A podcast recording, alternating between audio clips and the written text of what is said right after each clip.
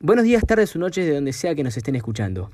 Como creería que saben, el COVID nos infecta cada vez más como país y nos pone en una situación de encierro en donde la educación no es de las más tomadas en cuenta.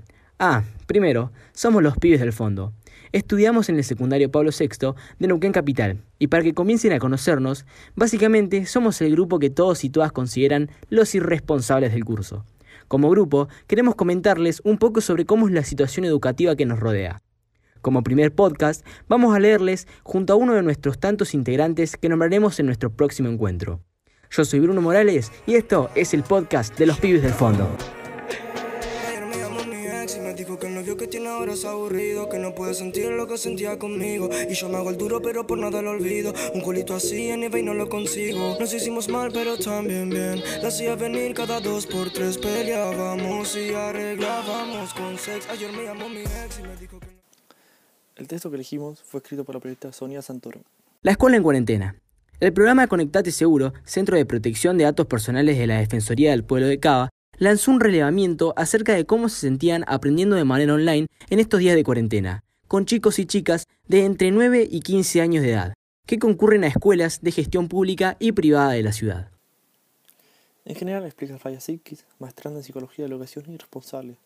Nos han contado que se le ha costado adaptarse, pero se han ido acostumbrando que las plataformas están cargadas, que la conectividad se complica, que les cuesta organizarse solos y reconocerse como un aprendizaje.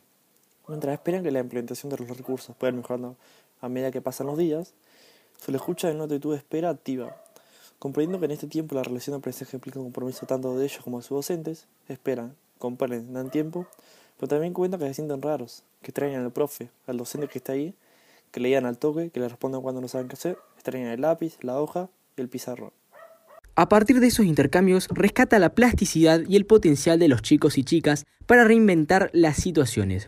Hay modos activos de búsqueda y de exploración que no son sin dudas ni sin inseguridades. También que dan cuenta de las cuestiones que se supieron en jaque, como ser el registro de lo habitual y de la continuidad, trastocados en tanto que hacen a la organización de la vida, donde el ritmo de lo escolar tiene un papel fundamental para ellos y sus familias, apreciando nuevas cotidianidades relacionadas con lo que se hace de manera online, y que la escuela es instituible, es otro espacio de subjetivación. Si bien hoy estamos construyendo nuevos modos de presencia y de corporabilidades a través de diferentes mediaciones, ellos y ellas subrayan con resaltador la necesidad de estar en cuerpo presente en la escuela, que no es lo mismo ni menos importante que registrar que la escuela está presente. Vimos este texto como un adecuado a lo que a nosotros nos interesa hablar y contárselo a ustedes.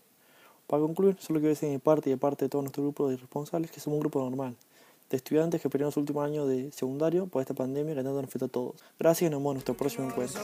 que no puede sentir lo que sentía conmigo Y yo me hago el pero por nada lo olvido Un culito así en el no lo consigo Nos hicimos mal